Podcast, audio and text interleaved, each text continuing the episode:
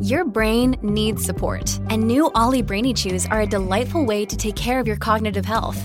Made with scientifically backed ingredients like Thai ginger, L-theanine, and caffeine, Brainy Chews support healthy brain function and help you find your focus, stay chill, or get energized. Be kind to your mind and get these nootropic chews at ollie.com. That's O L L Y.com. These statements have not been evaluated by the Food and Drug Administration. This product is not intended to diagnose, treat, cure, or prevent any disease. Nuestro insólito universo. 50 años recorriendo nuestro mundo sorprendente. Una producción nacional independiente de Rafael Silva. Certificado número 3664. Pregúntesele a cualquier persona cuál ha sido la peor tragedia marítima en la historia contemporánea y casi todos responderán que fue el hundimiento del Titanic, evento que ni remotamente se compara con otra catástrofe oceánica muchísimo peor y de la que muy poco se conoce. Estamos hablando del transatlántico alemán Wilhelm Gieseloff, torpedeado en 1945, finales de la Segunda Guerra Mundial, por un submarino soviético. En aquel gran buque de pasajeros se apretujaban casi 10.000 personas, entre heridos de guerra, personal médico, enfermeras, civiles y familias enteras, todos intentando huir del ejército soviético que, a sangre y fuego, avanzaba hacia el corazón del imperio nazi. Onda, la superestación presenta Nuestro insólito universo. Cinco minutos recorriendo nuestro mundo sorprendente. Una producción nacional independiente de Rafael Silva. Certificado número 3664. El transatlántico Wilhelm Gustloff había zarpado del puerto de Gottenhafen el 30 de enero 1945, llevando a bordo un total de 10.582 aterrorizados pasajeros. Lamentablemente para quienes allí viajaban, el transatlántico germano fue avistado por un submarino no mucho después de haber zarpado. Se trataba del S-13, bajo el mando del capitán Alexander Marinesco, quien de inmediato ordenó lanzar cuatro torpedos.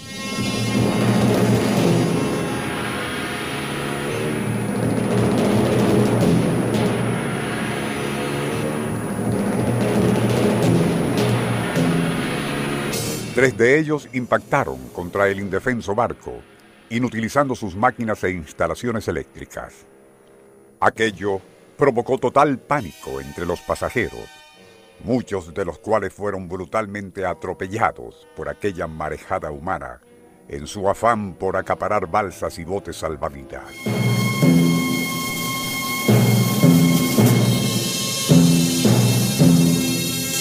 Era tal su desesperación centenares cayeron al agua del mar Báltico, donde muchos se congelaron casi de inmediato.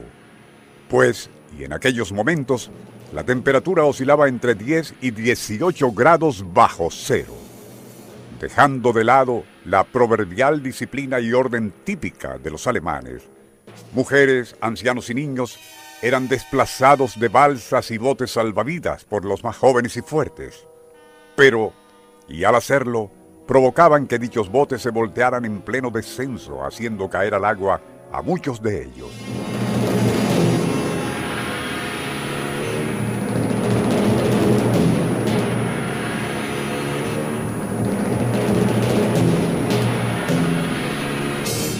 En medio de aquel caos y por entre los gritos, súplicas y llantos de niños, se comenzó a escuchar un ruido crujiente y aterrador. Era la gigantesca estructura del transatlántico que comenzaba a hundirse mientras el agua entraba a borbotones por las troneras en su popa. Pocos consiguieron mantenerse a flote, y de aquellas 10.000 personas que viajaban en el Wilhelm Gustloff, solamente 472 fueron rescatadas con vida. En toda tragedia, sin embargo, ocurren eventos insólitos. Siete horas después de aquel fatídico naufragio, una pequeña lancha patrullera que recorría el sector divisó en ese gélido cementerio a una lancha vacía. Al examinar su interior, el oficial Werner Pick notó un pequeño bulto cuidadosamente enrollado con varias cobijas. Era un bebé de pocos meses que milagrosamente aún permanecía con vida. Algo inexplicable en aquel lugar de pesadilla donde había fallecido la mayor parte de las casi 10.000 personas que viajaban en el transatlántico alemán Wilhelm Gützelow. Onda, la superestación presentó Nuestro insólito universo. Email insólitouniverso arroba unionradio.com.be Libreto y dirección Rafael Silva. Les narró Porfirio Torres.